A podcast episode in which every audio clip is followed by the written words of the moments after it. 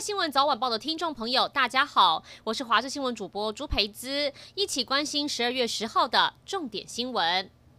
非洲国家肯亚最近下了一场豪雨，造成洪水暴涨，有一个半岛瞬间变成孤岛，导致好多长颈鹿受困在岛上。当地野生动物服务署和美国动保团体联手合作，展开抢救长颈鹿大作战。但这抢救过程可是花了好一番功夫，先得用布条蒙住长颈鹿的眼睛，再来用绳子把它绑起来，慢慢引导它走到岸边，用竹筏一只一只把它们送到陆地上。中捷列车连接器轴心断裂，导致试营运暂停，到现在都还没有通车。承包工程的北捷局预计在十一号向台中市政府提出事故报告，但是有议员在质询时说，断裂的轴心疑似是中国制，而且印度也不符合标准，怀疑是断裂原因。北捷局回应会要求川崎重工提出产地以及印度检验报告。交通局回应，如果是因为品管导致中捷延后开通，不排除会求偿。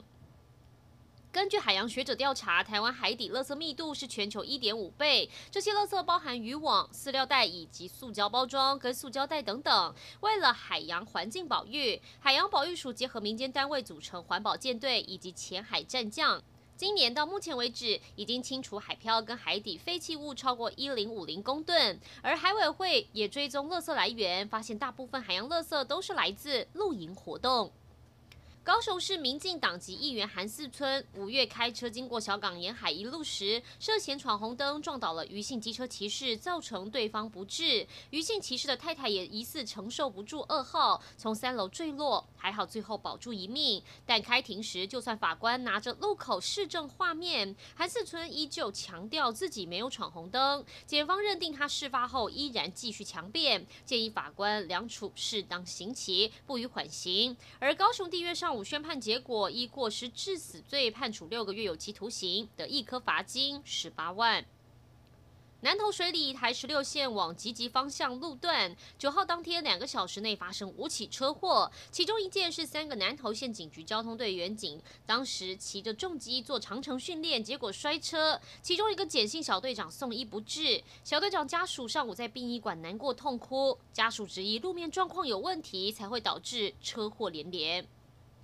一起来关心天气。今天北部迎风面会有雨，中南部平地多云，但可以看到阳光。中南部山区偶尔还是会有小范围降雨。迎风面北部、东部地区跟恒春半岛会有断断续续的雨势。气象局针对基隆北海岸跟台北市山区发布大雨特报，提醒您要特别留意。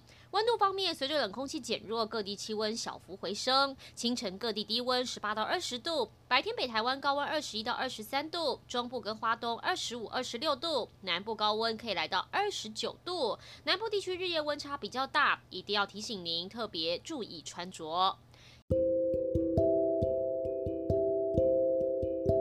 以上就是这一节新闻内容，感谢您的收听，我们再会。